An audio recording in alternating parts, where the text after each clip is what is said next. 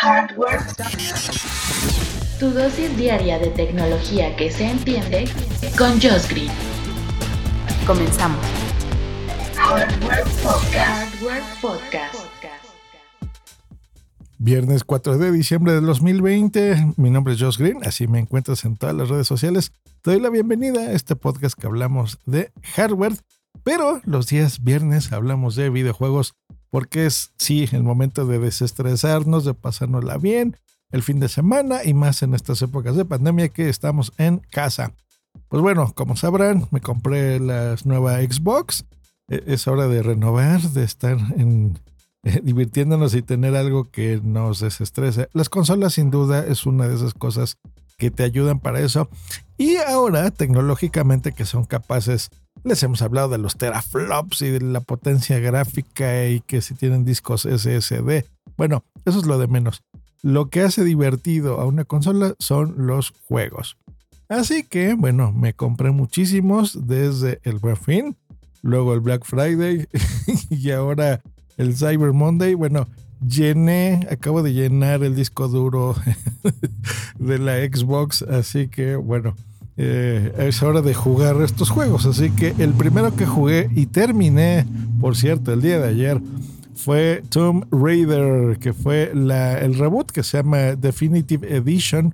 Que este es un juego que ya había salido para la generación anterior, pero pues la han mejorado porque ya ahora te puede reproducir contenidos hasta 4K, ya estas consolas eh, tienen que redibujar los gráficos de forma distinta. Entonces, es tan bueno este juego que lo cambiaron técnicamente, lo mejoraron, le escalaron y le pusieron más cuadros por segundo, que eso es lo que han oído de los famosos FPS, ¿no? Los frames per second. Pues bueno, este juego, si ustedes ya conocen, y yo creo que aunque no sean videojugadores, ya han oído hablar de Tomb Raider, porque eh, Angelina Jolie la, ha hecho famoso, digamos, del mainstream, ¿no? De gente que no tenía ni idea que era un videojuego y salió una película. Pues bueno, era por eso, porque yo el primer Tomb Raider lo jugué en mi PlayStation original, en el PlayStation 1.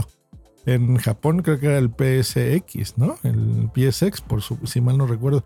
Pues bueno, y me maravilló porque ya eh, es que tú ya veías desde esa época que los gráficos no eran muy buenos. Recordemos que yo empecé a jugar esto desde el Atari.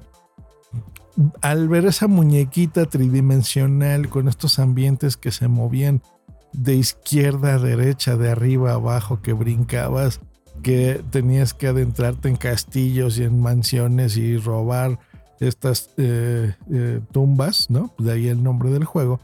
Y ser como esta Indiana Jones en mujer se me hizo súper innovador y, me gustó muchísimo, fue muy atractivo para mí. Y bueno, también en esa época que se sexualizaba mucho a los personajes, creo que ella fue de los primeros personajes muy con esa carga, ¿no? Eh, que pues para los hombres que, teníamos esas consolas, pues siempre ha sido muy atractivo, para que nos hacemos tontos.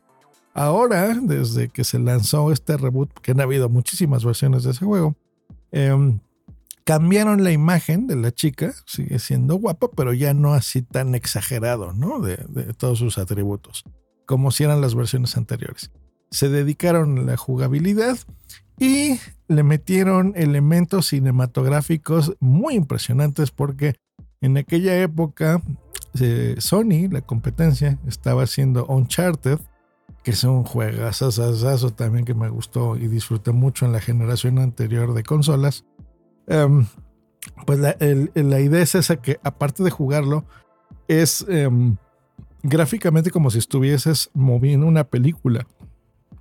Es difícil de explicar hasta que no lo juegas, pero ya no se nota tanto como un videojuego, se nota como una película de súper emocionante de George Lucas, mezclada con Steven Spielberg y jugando como si fueses Indiana Jones. todo mezclado con gráficos super padres. La verdad es que está, muy bueno. Entonces hicieron este reboot y a pesar que les repito es un juego viejo, ya con, las mejoras, por eso es la, edición definitiva de este juego, em, lo disfrutas muchísimo. Entonces está muy bien. La historia pues está bien pensada, estás en una isla y tienes que salvar a Jimiko y, demás, ¿no? Bueno, eh, no les voy a develar mucho de, este, de la trama porque eh, pues la idea es que lo jueguen y lo disfruten. Pero la verdad es que está súper bueno.